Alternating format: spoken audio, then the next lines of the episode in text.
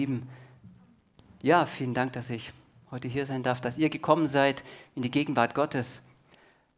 Bei der Vorbereitung dachte ich an ein Wort von Paulus, wie er sagt, es reut mich nicht, euch immer wieder das Gleiche zu sagen, denn das Thema, was heute kommt, werden viele sagen, oh, ähm, da habe ich doch schon so viel drüber gehört. Das kenne ich. Manchmal mag es vielleicht sogar Anführungszeichen mit Langweiligkeit verbunden sein oder mit Herausforderungen, mit Themen, Problemen im Alltag. Wir hatten ja gerade Lobpreis das wird den meisten nicht in Gang sein.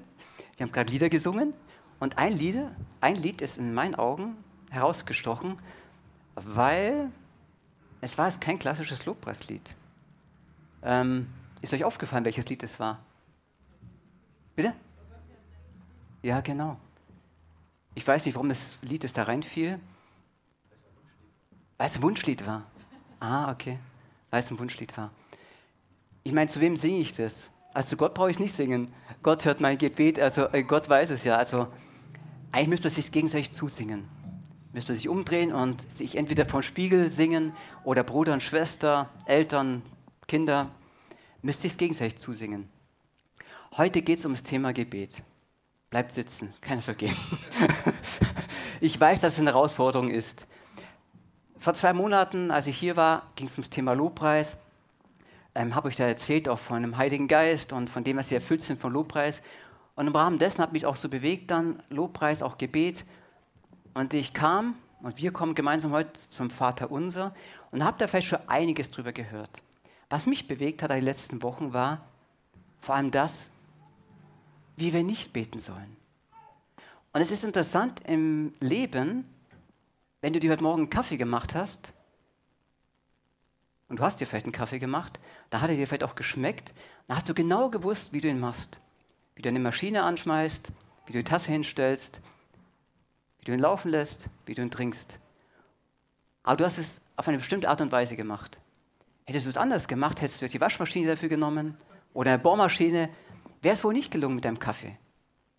Und wenn du das Auto nimmst, weißt du auch, wie du es machst. Aber beim Beten sagt Jesus, gibt es auch Möglichkeiten, wie wir es nicht machen sollen. Und es gibt Möglichkeiten und Wege, wie wir es tun dürfen und machen sollen. Habt ihr euch das jemals gedacht? Also mich hat es die letzten Wochen bewegt, man kann sogar beim Beten eine Art und Weise an den Tag legen, die, sage ich mal mit technischem Begriff, nicht funktioniert. Und dann ist sie oft verbunden mit Frust, vielleicht mit Langeweile, Herausforderung, Enttäuschung. Ich habe heute Morgen, ich schon gar nicht, äh, nicht die Lösung, mach es nur so. Ich kann euch nur sagen, was mich berührt hat in der Vorbereitung und vielleicht euch auch dann zum Segen ist. Und das größte Vorbild für uns alle ist Jesus. Und in Lukas 11, Vers 1, könnt ihr euch gut merken, Lukas 11, Vers 1, 1, 1, 1, da sagen die Jünger zu Jesus, Herr, lehre uns beten. Herr, lehre uns beten. Sie haben nicht gesagt, Herr, lehre uns predigen. Herr, lehre uns Dämonen austreiben. Herr, lehre uns, was weiß ich, wie wir bessere in den den Beruf machen bessere Eheleute sind, bessere Kinder, bessere Väter. Herr, lehre uns beten. Wenn Jesus mal in der Gegenwart seiner Jünger gebetet hat, muss es sie wohl so beeindruckt haben, dass sie dann gesagt haben, Herr, lehre uns beten. So wie Johannes seine Jünger gelehrt hat. Und ihr kennt die Geschichte von Paulus. Paulus war ja absolut ausgebildet im Wort Gottes. Der kannte sich in den Schriften aus. Der war ein Gelehrter wirklich höchsten Ranges. Heute würde man sagen, Professor, Doktor, Doktor, so und so. Sprachen, Theologie, er kannte sich im Gesetz aus. Ein Pharisäer, er kannte sich aus, durch und durch. Aber als er auf dem Weg nach Damaskus überführt wurde, Jesus ihm erschien wie ein helles Licht und er geblendet war, auf dem Boden fiel, geführt werden musste in eine Stadt und dann blind war, dann heißt es in Apostelgeschichte 9, Vers 11, Apostelgeschichte 9, Vers 11. Könnt ihr euch merken, wie im Porsche 911er? Da ging es dann los mit Paulus. Da ging es los wie Paulus. Da sagt Gott über ihn, siehe, er betet. Jetzt muss man sich mal vorstellen, Paulus, zig Jahre, ein Gelehrter, Theologe, Gesetzesgelehrter, hat die Gemeinde Jesu Christi verfolgt, weil er sich auf das und das berufen hat und dachte, das ist der wahre Weg. Dann sagt es, Apostelgeschichte 9, Vers 11, Gott zu Hananias, der gesandt wurde zu Paulus, siehe, er betet. Jetzt frage ich mich, warum sagt er denn, siehe, er betet? Er, der hat doch schon viele Jahre, vielleicht Jahrzehnte schon gebetet. Hat es Gott so beeindruckt, siehe, er betet? Und ich glaube, das ist genau der Punkt. Paulus war überführt in seinem Herzen, er war blind mit den Augen, aber plötzlich sehend für Jesus und spricht dann zu Gott vom Herzen her. Das hat Gott berührt, wie er dann sagt, siehe, Hanania, schau her, er betet. Da war was, was Besonderes. Und von Hiob lesen wir auch, Hiob habe ich vor einigen Wochen gelesen, ganz neu, länger und am Stück, habe ich sehr bewegt von Hiob. Er spricht auch einiges vom Gebet und wie Gott ihm begegnet. Da sagt er über Gott, er tut große Dinge, die nicht zu erforschen sind und Wunder ohne Zahlen. Siehe, er geht an mir vorüber, bevor ich es sehe und geht vorbei, bevor ich es merke. Und drei Dinge möchte ich uns wirklich zum Einstieg mitgeben zum Thema Gebet.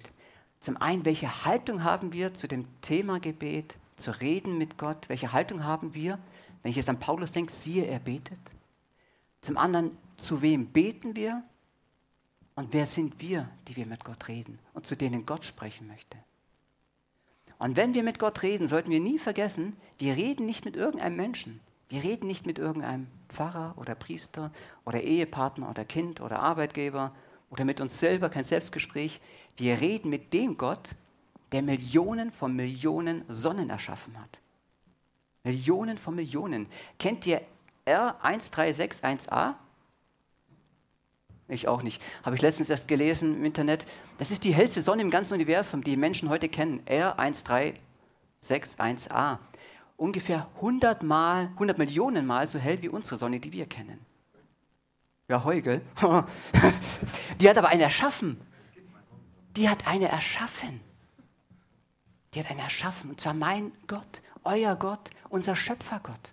Und er ist noch heller und noch größer und noch herrlicher, wenn er all diese Milliarden Sonnen erschaffen hat und alle Galaxien in seiner Hand hält, alle Ordnungen, aber auch die kleinsten Zellen, den Löwenzahn wachsen lässt und den Spatz versorgt und die Haare auf deinem Haupt kennt. Zu diesem Gott sprechen wir. Nicht nur zu irgendeinem. Das müssen wir uns vor Augen halten, das dürfen wir uns vor Augen halten. Wir reden zu dem allmächtigen Gott. Und da bin ich bei Markus, wenn er von dem Schubkarren auf dem Seil tanzt, auf dem Seil spricht. Ja, ähm, wir reden zu diesem Gott. Aber steigen wir dann ein ins Gebet? Glauben wir, dass wirklich dieser Gott mein Ansprechpartner ist, zu dem ich komme? Der wirklich die ganze Welt erschaffen hat. Er sprach, bumm, und die Sterne waren da. Er sprach und es war Licht da. Er sprach und das Wasser war voll Gewimsel, voller Tiere. Voller Tiere auf dem Land und Bäume. Und er schuf Menschen, Mann und Frau. Zu diesem Gott sprechen wir. Zum anderen sagt aber auch Hiob, ein paar Verse vorher, was ist der Mensch, dass du ihn groß achtest, steht in Kapitel 7, und dich um ihn kümmerst? Du suchst ihn täglich heim und prüfst ihn alle Stunden. Das heißt, Gott sieht uns jeden Tag, steht in Kapitel 7, Vers 17, 18 von Hiob geschrieben. Er hat gewusst, Hiob wusste, es gibt einen großen, mächtigen Gott und er ist da er ist da in deinem Gebetszimmer, er ist da in deinem Auto, er ist da in deinem Waldspaziergang, wo du gerade bist, sagt Hiob in Kapitel 9. Er ist da. Die Herausforderung ist, wir sehen ihn nicht mit unseren biologischen Augen. Aber Gott ist da. Gott ist da. Und Gott sieht auch unsere Schwäche, unsere Bedürftigkeit. Er sieht es. Wer sind wir?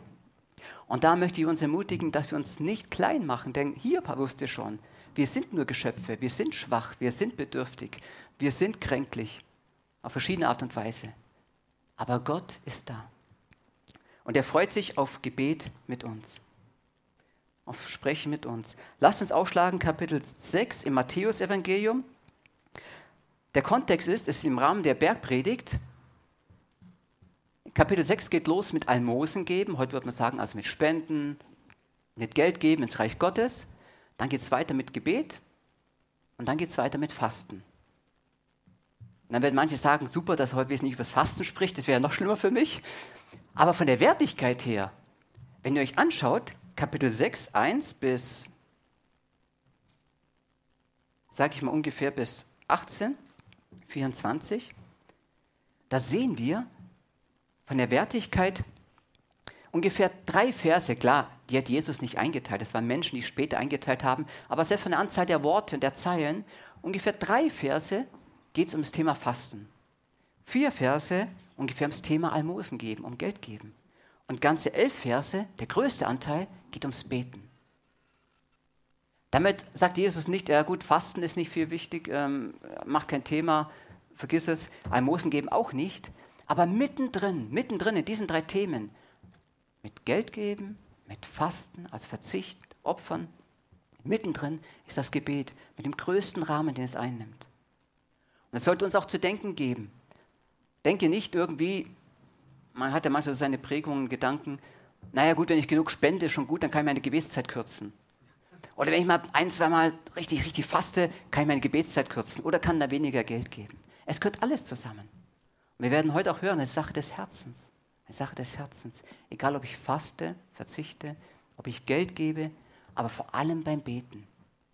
Gott hört dein Gebet, haben wir vorhin gesungen.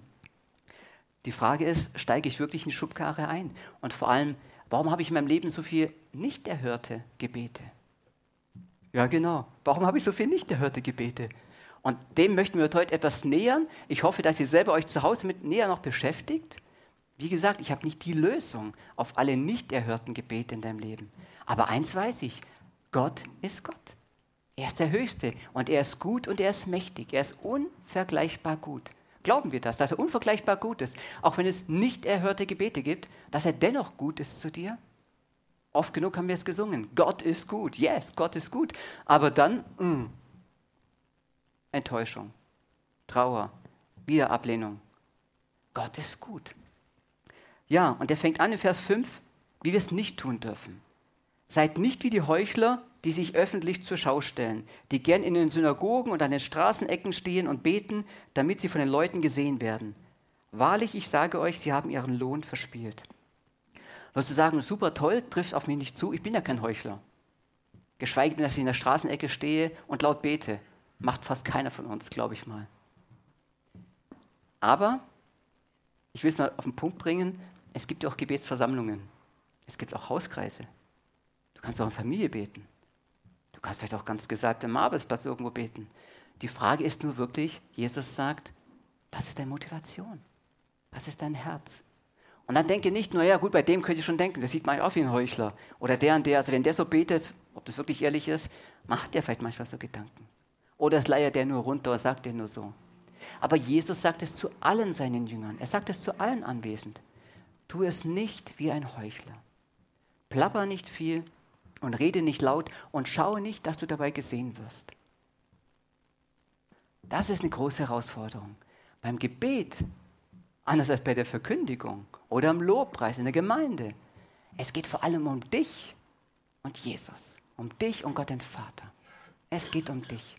Da musst du dich nicht irgendwie zur Schau stellen. Da geht es erstmal gar nicht darum, wie du angezogen bist, ob du gerade frisch gewaschen bist, ob du gerade fein duftest, völlig tiefenentspannt bist, nur freundlich bist und gut drauf bist und die Menschen alle glücklich sind mit dir zusammen. Nein, da geht es erstmal nur um dich, um dein Leben. Und da musst du niemandem was vormachen. Amen. Und das sagt Jesus, das ist allererste. Es geht nicht darum, irgendwo für Menschen jetzt gut dazustehen. Das ist die Basis. Und wenn du in deinem Zimmerchen bist, da kommen wir nicht zum nächsten Punkt. Wenn du betest, geh in dein Zimmer und schließ die Tür zu und bete zu deinem Vater im Verborgenen. Und dein Vater, der ins Verborgene sieht, wird dich öffentlich belohnen. Wow, super, das höre ich gern. Öffentlich belohnen, da bin ich dabei. Nur die Frage, was heißt denn öffentlich belohnen? Für diejenigen, die schon lange, sage ich mal, mit Jesus gehen, wie wir reden, was heißt denn öffentlich belohnen? Habt ihr schon jemals erlebt, dass ihr für Gebet öffentlich belohnt wurdet? Habt ihr eine Antwort drauf? Ja? Okay. Super, da reden wir nachher noch drüber. Also, ähm, ich jetzt auf Anhieb nicht so gehabt. Man betet und wird öffentlich fürs Gebet belohnt. Aber wenn Jesus das sagt, ich glaube, da ist was dran. Das ist die Wahrheit. Zum einen die Pharisäer und die Menschen, die herumgingen in ihren Talar und äußerlich sichtbar und laut beteten und Gott die Ehre gaben aus einem Ritual heraus und gesehen werden wollten, sie hatten ihren Lohn dahin, weil die Menschen ihnen Ehre gaben weil die Menschen ihnen Ehren gaben, äh, Ehre gab, Ehren gaben und dann sagten, super toll, wie ihr das macht und wunderbar und so werden wir nie wie die, die können wir es mit Gott reden, das kann ich ja nie. Jesus sagt was anderes. Er sagt, geh in dein Zimmerchen. Das Problem ist heute, Unsere Zimmer sind schon viel zu groß. Wir haben große Wohnungen und Häuser. Heute lebt eine Familie in einem Haus, wo früher vielleicht zehn Familien lebten. Suchst du mal dein Zimmerchen, wo du ganz alleine bist, wo du wirklich ungestört bleibst. Aber ich wünsche es jedem von uns. Such dir, ich will es mal so sagen, einen Raum deines Herzens. Ein Raum deines Herzens. So ähnlich wie bei dem Film, sonst sage ich nicht so oft zu Film, aber bei diesem Film War Room, wie diese eine Frau sich zurückzog in ein Kämmerchen, ich glaube fast so wie so Umkleidekabine, hat die Tür zugemacht, war kein Fenster, kein Nichts, so künstliches Licht. Und da waren ihre ganzen Gebetszettel, da war ihre Bibel und da war sie da. Das war ihr Gebetszimmer, der Raum des Herzens. Und das wünsche ich dir und wünsche ich mir, denn du wirst etwas erleben, wenn du in ein Zimmerchen gehst, in deine Kammer, in deinem Bereich, wo du bist. In diesem Raum wird Atmosphäre entstehen. Da wird Atmosphäre entstehen. Das hat jetzt nichts mit Mystik zu tun, sondern es ist ein Raum, wo du wirklich du vertraut bist, auf du und du, Gott und du. Wo er zu dir spricht und du zu ihm sprichst, wo du dein Herz öffnest, wo niemand dir jetzt zuschaut, wenn du sagst, Gott, so und so geht es mir. Das und das ist gerade meine Not. Wenn es dann wie bei Paulus heißt, sie, sie betet. Sie schüttet ihr Herz bei Gott aus. Lesen wir im Psalm 38 und auch an anderer Stelle in Jakobus 5 von, äh, heißt es, betet doch so wie Elias, wie Elia. Er betete zu Gott und es regnete dreieinhalb Jahre nicht mehr. Aber was heißt es denn genauso von dir und mir im Bezug auf Elia? Was heißt es? Was heißt es von Elia? Er war ein Mensch wie du und ich. Er war ein Mensch wie du und ich. Und es regnete dreieinhalb Jahre nicht mehr. Er schüttete sein Herz vor Gott aus und hat das gebetet, was Gott ihm aufs Herz gelegt hat. Und deshalb such dir einen Raum deines Herzens, wo du sagst, nein, es ist vielleicht nicht das große Wohnzimmer oder Schlafzimmer, vielleicht ist es irgendwo eine Werkstätte, eine kleine. Oder irgendwo in der Ecke in der Garage, ich weiß es nicht. Aber lass dir von Gott den Raum zeigen, sofern du ihn noch nicht haben solltest, wo du sagst, ja, da richte ich meine Gebetsstelle ein. Und da sind nur Gott und ich. Wir beide, ganz vertraut, ungestört. Und lass dein Handy, kleiner Tipp, lass dein Handy weit weg. Nimm es nicht mit in diese Zelle, weil du wirst garantiert gestört. Du fängst an zu beten, hast Gedanken kommen die ersten Nachrichten. Und mögen es sogar christliche WhatsApp-Gruppen sein. Aber die Nachrichten kommen, garantiert. Du wirst gestört. Und lass kein Radio sein, kein Fernsehen, kein Telefon, nichts. Kein technisches Instrument, keine unnötigen Bücher, keine Ablenkung. Nur du und Jesus. Nur du und Gott. Deine Kammer. Und du machst dich wirklich auf dieses, sag ich mal, Date, auf diese Zeit mit Gott vorbereitet. Und wenn du betest, geh in dein Zimmer, schließ die Tür zu. Und was für mich eine Antwort war, was heißt öffentlich belohnt werden? Da heißt es ja, Gott sieht in das Verborgene, er sieht in dein Herz. Im Unterschied zu den Heuchlern, die auf der Straße laut beten, die irgendwas sagen und es vielleicht gar nicht im Herzen haben, sagt, Gott an, sagt Jesus an dieser Stelle, Weißt du, wenn Gott dann dich sieht und du dein Herz öffnest und sagst, Jesus, das ist meine Not, das ist meine Herausforderung, so geht es mir und es Gott darlegst und ihm zeigst und sagst, so und so, das verstehe ich nicht, dann wird Gott kommen und dein Herz berühren. Er wird dein Herz berühren. Und weißt du was? Und dann wird es sichtbar werden für die Öffentlichkeit, weil es wird Heilung geschehen an deinem Herzen. Es wird Heilung geschehen an deiner Ehe. Es wird Heilung geschehen in deiner persönlichen Entwicklung, in deinen Gedanken, in deinen Gefühlen, in deinem Körper, in deinem Umfeld, in deiner Familie, in deinem Arbeitsleben, wo auch immer, all deinen Bereichen, in deinem Dienst, aber vor allem in deinem Leben. Und das wird sichtbar werden. Das heißt, er wird es öffentlich belohnen. Die Menschen werden es sichtbar an dir und deinem Leben sehen, weil du die vertraute Zeit in der Herzenskammer mit Jesus gesucht hast weil du diese Zeit suchst. Und das geht halt nicht in 20 Sekunden. Das Vaterunser, zu dem wir jetzt noch kommen, das kannst du ungefähr in 20 bis 25 Sekunden runterbeten. Mal krass gesprochen. Aber das hat Jesus ja nicht gemeint. Das hat er nicht gemeint. Das geht sehr schnell. Aber wenn er den Einstieg bringt und sagt, macht es nicht wie, dann heißt es, macht es nicht wie. Deshalb ganz wichtig auch, nehmt die Kammer. Und wenn ihr betet, sollt ihr nicht viel plappern wie die Menschen, die Gott nicht kennen, denn sie meinen, sie werden erhört, wenn sie viele Worte machen. Darum sollt ihr ihnen nicht gleichen. Euer Vater weiß, was ihr braucht, bevor ihr ihn bittet. Wir hatten letzte Mal, Epheser 5 hatte ich euch erzählt, von diesem Begriff, ich konnte mir auch nicht merken, ihr könnt euch auch nicht merken, gehe ich davon mal aus. Ich habe mir das aufgeschrieben, Onomatopoesie. Wisst ihr noch vom letzten Mal?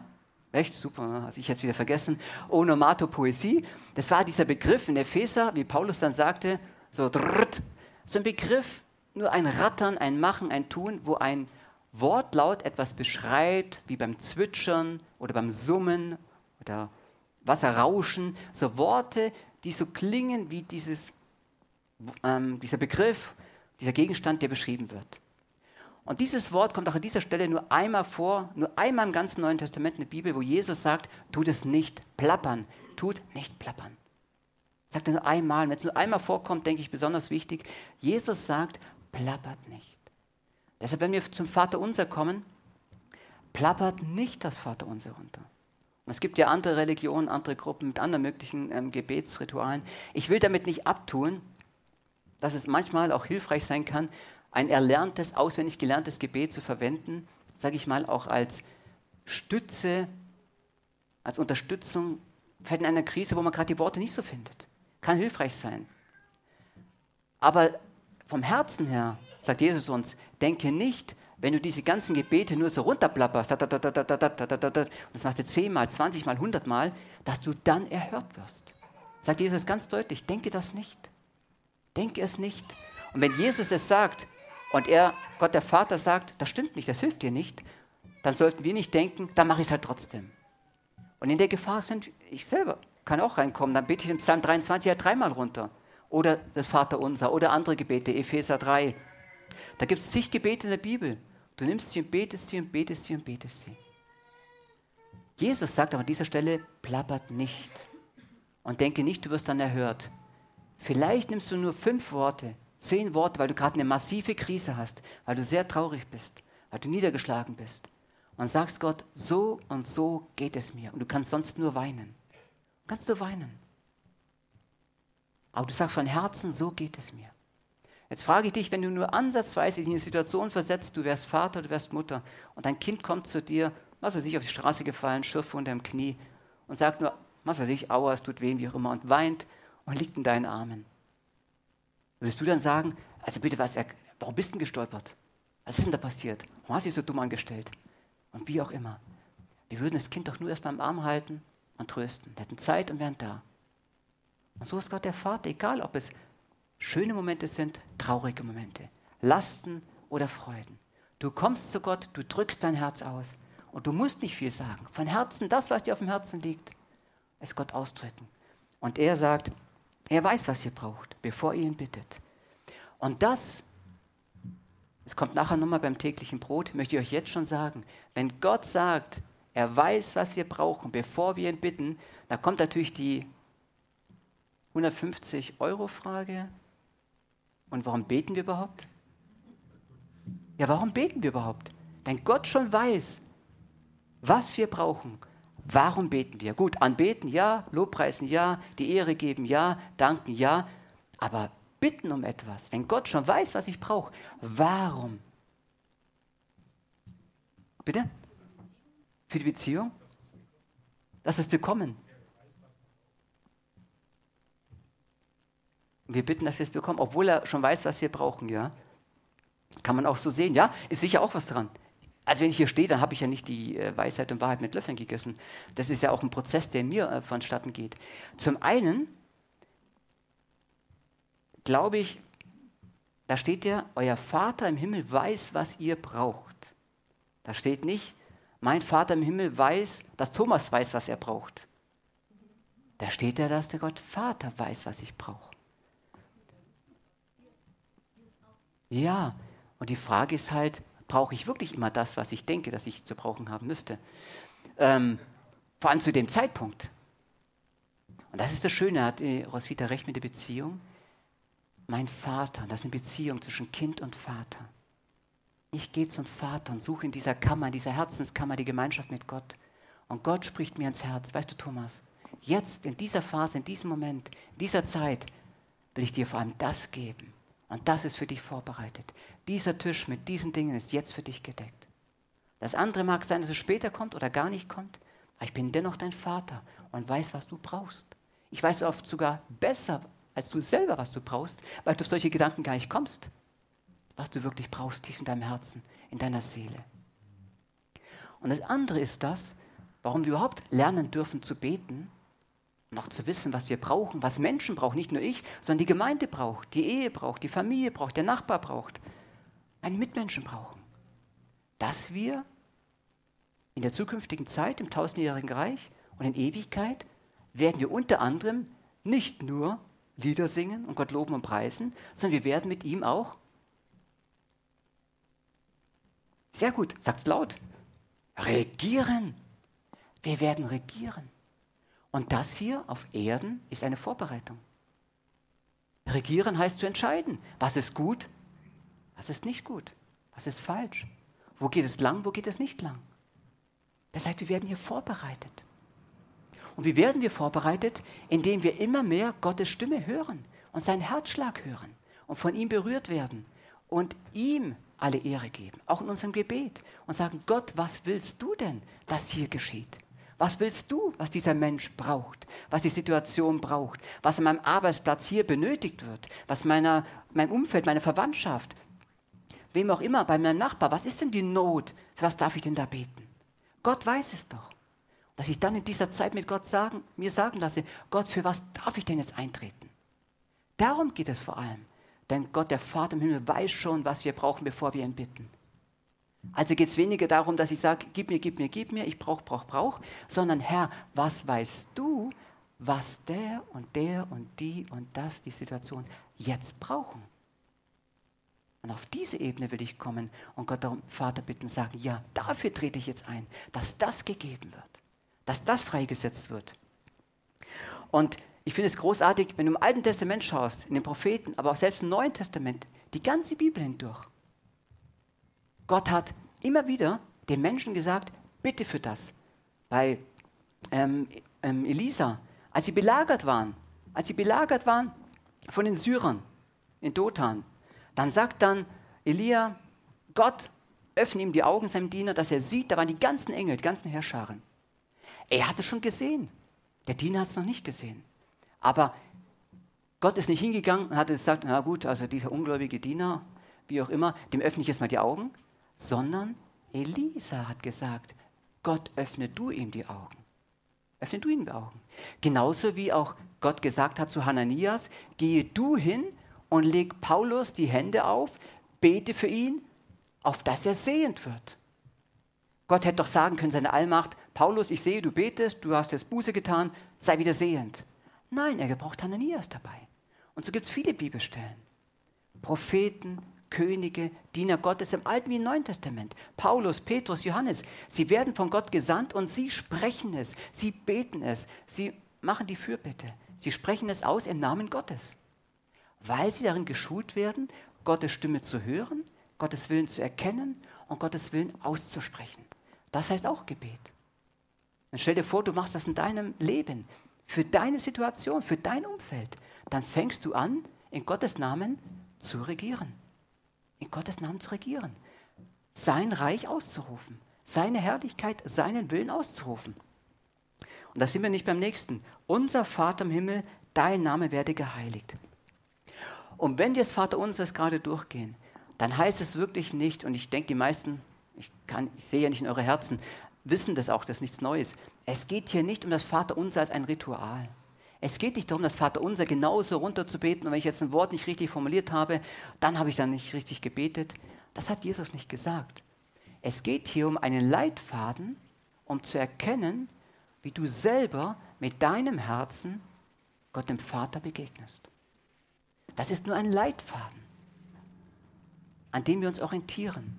Da gibt es gewisse Aspekte, wir gleich sehen, drei Gruppen, verschiedene Aspekte, aber da geht es vor allem darum, dass du selber mit deinem Herzen sagst, an dem möchte ich mich orientieren. Unser Vater im Himmel, dein Name werde geheiligt. Es geht schon los nicht mit meiner, mir, mich, sondern mit unser. Und das ganze Vater uns, unsere Schuld, unser täglich Brot.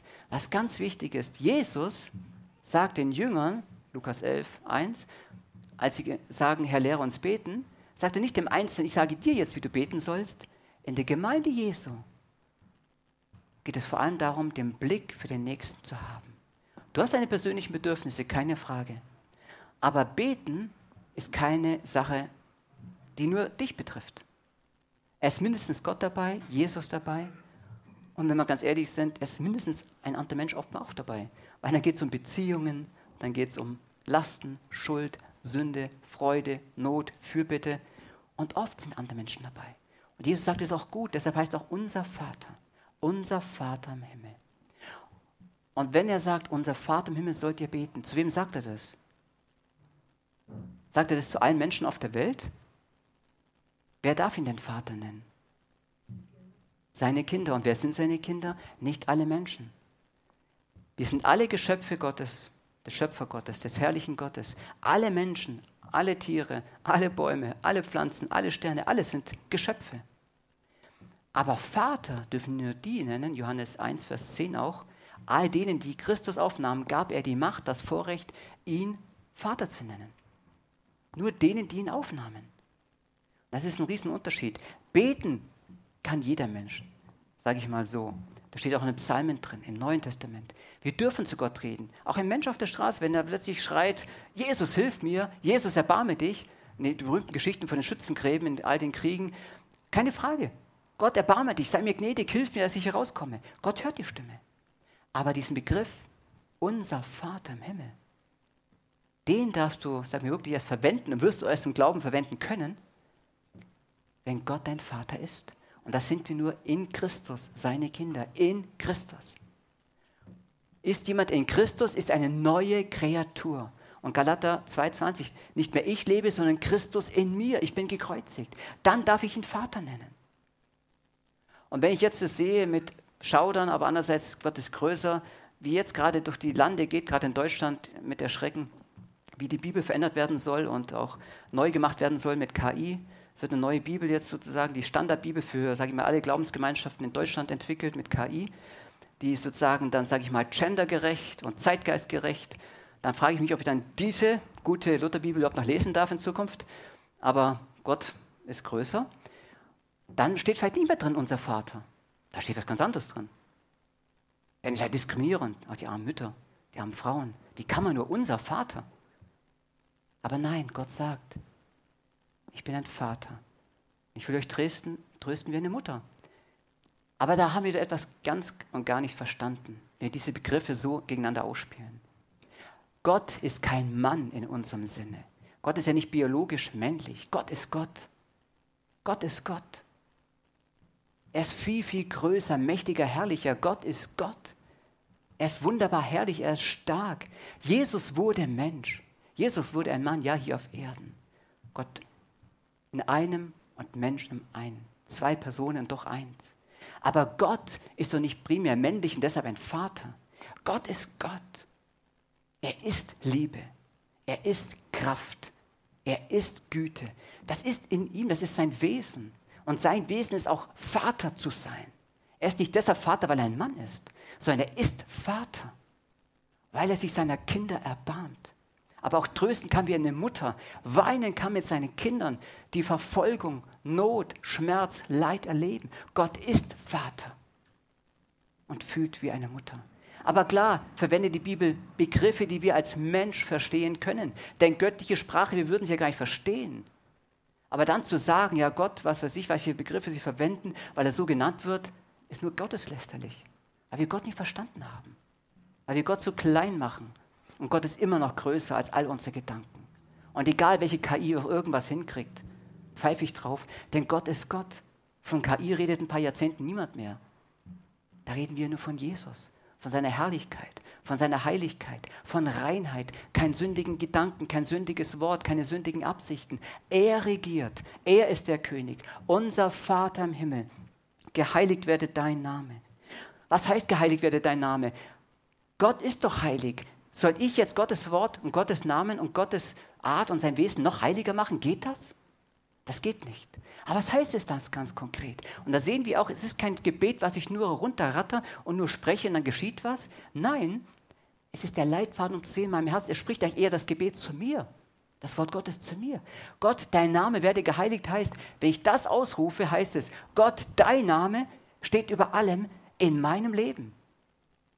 In meinem Verstand, in meinem Reden, in meinen Sinnen, in meinem Herzen, in meinem Tun, in meiner Arbeit, in meiner Beziehung, wo ich auch immer bin, dein Name werde geheiligt.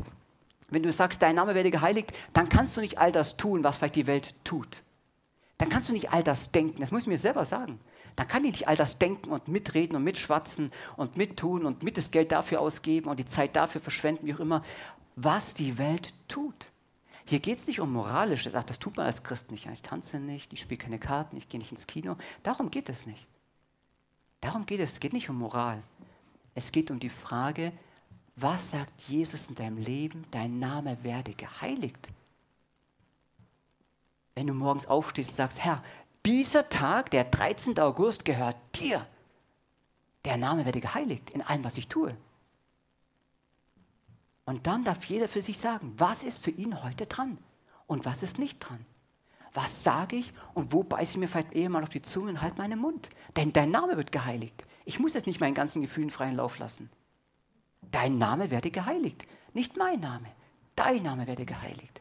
Und wenn wir das tun, dann wird Gottes Heiligkeit nicht größer, denn Gott ist heilig. Transzendent ist Gott, heilig, heilig. Ihm kann ich nicht die Heiligkeit nehmen. Die Sonne, wenn ein paar Wolken davor sind, ist immer noch Sonne. Die scheint deshalb nicht weniger. Und auch R1361a scheint nicht weniger hell, weil ein paar Sonnen da sind oder Nebelschwaden oder Dunst. Wegen meiner Sünde, mein Vergehen. Nein, ist Gottes Herrlichkeit immer noch da und heilig.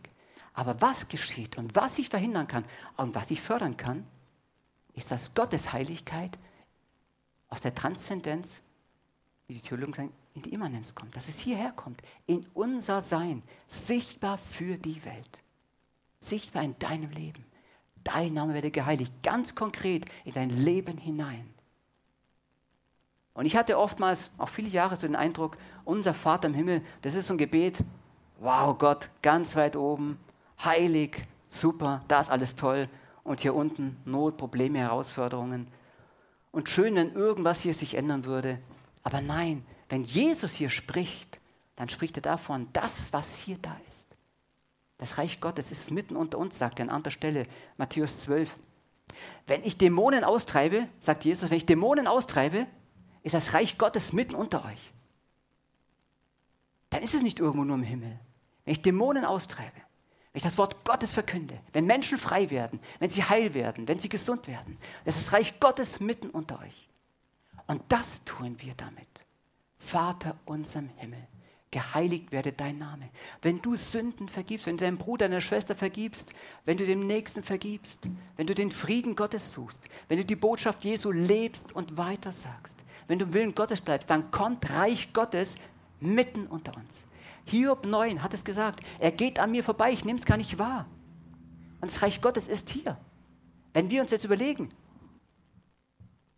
geistige Himmelswelt, hier sind Hunderte, vielleicht sogar Tausende von Engeln da. Das sind nicht nur wie hier Babenhausen Friedenskirche. Das sind Engel da, Engelswesen. Wo zwei oder drei mehr Namen sind. Es geht zwar um Gemeindezucht, um Gebet, aber da ist Jesus mitten unter ihnen. Jesus ist da. Gott der Vater. Wenn es einer von uns sterben würde, sage ich mal so, in dem Moment, du siehst plötzlich die geistliche Welt. Sie ist da. Und ich bin so oft mit meinen Augen, mit meinen Sinnen fixiert auf das, was ich hier sehe und sehe nur, aha, das sind Menschen, ah, gut, die kann ich sprechen, die kann ich anfassen, das sehe ich. Aber das andere, wie Elisa sagt, öffne ihm doch die Augen, dass er sieht die Engelscharen, die geistliche Welt, das Reich Gottes. Es ist hier. Und nicht nur am Sonntagmorgen, es ist da, an deinem Platz, wo du unterwegs bist. Das Reich Gottes ist da. Du mit Jesus Christus im Herzen, du trägst das Reich Gottes in deinen Bereich hinein. Geheiligt werde dein Name, da wo du bist. Dein Reich komme, da wo du bist. Dein Wille geschehe, wie im Himmel so auf Erden. Wir haben es vorhin angesprochen. Gott weiß es schon, was wir brauchen. Aber wenn es heißt, dein Wille geschehe, wie im Himmel so auf Erden, dann geht es darum, dass wir sagen, Jesus, Jesus, Gott Vater, was ist denn dein Wille in der und der Situation? Und weißt du, es ist völlig banal, aber oftmals so schwer. Und ich habe es, glaube ich, in meinem Leben viel zu selten gemacht. Es gibt eine oft leichte Lösung im Gebet. Frag doch Jesus und den Heiligen Geist, was du beten sollst. Frag ihn doch. Und ich bin überzeugt, wir haben mehr Gebetserhörungen. Frag ihn mal, was du beten sollst. Und es geht so schnell bei Predigten, Heute können ja viele Leute im Internet Predigten anschauen, Bücher lesen, Predigten hören, was weiß ich, bei mir angefangen und jeden Sonntag neu. Und dann sagt der eine oder andere, hm, das sehe ich aber anders, ist wohl nicht ganz so biblisch, passt nicht so. Da haben wir oft schon einen gewieften Blick, unsere Haltung. Aber ich wiederhole mich, bei unserem Gebet, wenn Jesus sagt, tut es nicht so und so und so und so, sind wir da auch nüchtern genug und geistlich genug zu sagen, naja, vielleicht doch nicht der richtige Weg, wie ich bisher in manchen oder vielleicht in vielen Bereichen bisher mit Gott gesprochen habe. Darf jeder sich selber fragen. Deshalb fragt doch Jesus, für was darf ich beten? Für was soll ich eintreten? Was darf ich erwarten? Geheiligt werde dein Name, dein Reich komme. Unser täglich Brot gib uns heute. Warum heißt es unser tägliches Brot? Noch dazu, wie gesagt, er weiß ja schon, was wir brauchen. Soll ich jetzt jeden Tag sagen, Vater, gib mir unser tägliches Brot, noch besser eigentlich eine Torte und richtig gutes Trinken und weiterhin das und das? Was sagt uns das? Dieser Satz sagt uns, Thomas und ihr alle Menschen, ihr seid sowas von abhängig von Gott. Wir sind sowas von abhängig von Gott. Wenn es schon beim Brot losgeht, und das Wasser genauso. Es ist halt nicht nur Wasserhahn aufdrehen, Kühlschrank aufmachen, zur Brotbox gehen. Wer hat denn dir das Wasser gegeben? Wer gibt dir das Brot?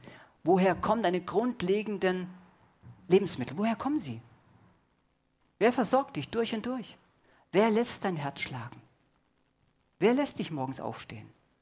Wer tut es? Und wenn es heißt, gib uns unser tägliches Brot, heißt es vor allem eins, unseren Blick auf Gott zu richten und sagen, Gott, ich bin heute wieder, heute und das jeden Tag neu, völlig bedürftig und abhängig von dir.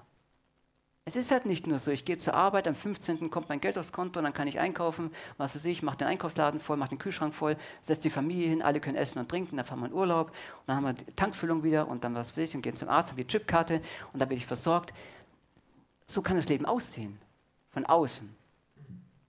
Aber so ist es nicht, weil Jesus sagt, unser Brot des Tages gib uns heute. Gott versorgt uns. Und das betrifft den Reichen wie den Armen. Mann und Frau, Kind und Senior, jeden. Es ist seine Versorgung und er weiß, was wir brauchen. Aber das sagt vor allem, Herr, ich bin abhängig von dir. Er wird mich versorgen, aber ich bin abhängig von dir. Ich kann mich nicht selber versorgen. Und als Familienvater oder auch als Versorgerin der Familie in der heutigen Zeit, Mann wie Frau, du kannst deine Familie nicht versorgen. Wenn Gott dich nicht versorgt, kannst du es nicht. Du kannst es nicht. Und auch gar nicht geistlich. Da kannst du Theologie studieren, wie du willst, kannst Bibeltexte auswendig lernen, wie du willst. Wenn Gott dich nicht geistlich segnet, auch das geistliche tägliche Brot gibt, wie willst du deine Kinder und Kindeskinder versorgen, wenn Gott nicht Gnade gibt? Du kannst auch deinen Ort nicht versorgen. Das macht Gott. Gott, gib mir das tägliche Brot jeden Tag neu. Und vergib uns unsere Schuld, wie auch wir vergeben unseren Schuldigern. Und ich kenne die Diskussionen, wie auch dann Leute sagen, ja, klar, wir sind im neuen Bund, Vater unser das alte Bund, das war ja vor der Kreuzigung, das war vor der Auferstehung. Eigentlich können wir das ganze Vater unser dann Anführungszeichen, die Tonne treten, Anführungszeichen, ist ja nicht mehr relevant. Wir sind der neuen Bund. Wir sind von aller Schuld befreit und sind es gerecht. Meine Meinung, aber es ist nur meine Meinung, ich denke, das Vater uns ist nach wie vor relevant. Es ist das Wort Gottes, es ist das Wort Jesu Christi. Er hat es uns gegeben in der Bibel, um uns letztlich auch heute im 21. Jahrhundert zu sagen, ein Leitfaden für meine Gebetssprache mit Gott. Auf was achte ich? Und auch als Kind Gottes, auch im neuen Bund, jeden Tag neu, Gott weiß es besser als ich, verletze ich Menschen, versündige ich mich an meinem Nächsten und an Gott dem Vater, dem Sohn, dem Heiligen Geist. Versündige ich mich. Und ich, ich wäre jetzt für mich arrogant, überheblich zu sagen, ja, ich muss niemanden mehr um Vergebung bitten, ich muss keine Beziehung mehr bereinigen. Nein. Und Johannes 1 sagt auch, Johannes, im ersten Johannesbrief Kapitel 1, wenn wir unsere Schuld bekennen, unsere Sünde bekennen, unsere Ungerechtigkeit bekennen, beim Namen nennen, ist er treu und gerecht, dass er uns vergibt und reinigt von all unserer Schuld. Natürlich bin ich im Stand, heilig und gerecht, allein durch Christus und eine neue Kreatur allein in Christus. Aber noch bin ich hier auf Erden und noch habe ich sündige Gedanken, sündige Worte, sündiges Verhalten und muss meinen Arbeitskollegen und wen auch immer in Familie um Vergebung bitten, wenn Gott und sein Geist mich überführen. Und in meinen Augen wäre es daneben zu sagen, nee, jetzt bin ich ja neu, habe keine Sünden mehr, ist mir schon alles vergeben. Nein, Jesus sagt ganz klar, bereinige deine Beziehungen während der erste Abschnitt um die Beziehung vor allem zu Gott ging unser Vater im Himmel, geheiligt werde dein Name, dein Reich komme, dein Wille geschehe. Geht es beim täglichen Brot um mich selber? Und vergib uns unsere Schuld. Da geht es um die Beziehung zu deinem Nächsten. Und die Beziehung ist so wichtig. Im ersten Petrus lesen wir auch, ihr Männer, wenn eure Beziehung zu euren Frauen nicht in Ordnung ist, dann werden eure Gebete behindert. Ah, das hat eine Frau jetzt Amen gesagt. Aber stimmt. Das stimmt. Aber ich denke bei vice versa, es gilt für Frauen genauso. Wenn unsere Beziehung nicht in Ordnung ist, dann werden uns Gebete behindert. Das heißt ja nicht deshalb, ja gut, dann will Gott die Gebete nicht mehr hören. Nein, da heißt aber, das was in unserer Beziehung zu Gott auch nicht in Ordnung. Denn dann machen wir ja Gott was vor, wir machen uns selber was vor. Und das geht nicht. Wir können Gott nichts vormachen. Deshalb ist es so wichtig, auch im Gebetsleben deine Beziehung zu dir selber um Vergebung bitten, Gott dem Vater, zu deinem Nächsten. Und egal, ob der Mensch jetzt gut drauf ist, ob es ein toller, feiner Christ ist oder was weiß ich, ein Mensch, mit dem du die größten Schwierigkeiten hast. Wenn du dich an ihm verschuldigt hast, dann geh hin und bitte ihn um Vergebung. Das sagt Gottes Wort. Und deine Gebete werden nicht mehr verhindert. Und es gibt genauso, Jakobus sagt es, Jakobus ähm, 5, genauso gibt es aber auch Sünde für Nichttun. Denke nicht nur an das, was du getan hast, sondern auch, wenn wir etwas wissen, Gutes zu tun und tun es nicht, sagt Gottes Wort, ist es uns Sünde. Wenn Gott dir wiederholt sagt, tu das und das, und du tust es nicht aus den verschiedensten Gründen. Lesen wir auch in der Bibel. Klar gab es Menschen, die haben es nicht getan, weil sie Angst hatten. Menschenfurcht, was geschieht da, was passiert mit mir? Wenn Gott uns überführt, sein Geist zu uns spricht, wir tun es nicht, auch Unterlassungssünde, ist einfach Zielverfehlung. Dann bitte Gott um Vergebung und bitte ihn um die Kraft, dass du es tun möchtest. Er gibt dir das Wollen und das Vollbringen. Und führe uns nicht in Versuchung, sondern erlöse uns von dem Bösen. Auch da gibt es Kontroversen. Jakobus sagt, Gott versucht niemanden. Und hier sagt Jesus, wir sollen beten, Gott Vater, versuche uns nicht. Versuche uns nicht. Und die meisten von euch werden sich vielleicht schon eine Antwort darauf gemacht haben, was es hier heißt. Einer der letzten Päpste hat ähm, dafür eine eigene Antwort gefunden, weil der hat sich mit dem Vater unser schwer getan und sagt dann, das würde er anders übersetzen, er würde dann sagen, lass uns nicht in Versuchung fallen. Also er sagt, das soll man so sehen. Aber es steht im Text nicht drin im Griechischen. Da steht dran, führe uns nicht in Versuchung. Wisst ihr noch, wer Jesus in die Wüste geführt hat? In die Versuchung? Der Geist Gottes. Wow. Das war nicht der Teufel. Der Teufel hat Jesus versucht. Aber geführt in die Wüste hat der Geist Gottes ihn. Und warum war das so? Weil wir lesen von Jesus, dass er der zweite Adam ist. Der zweite Adam.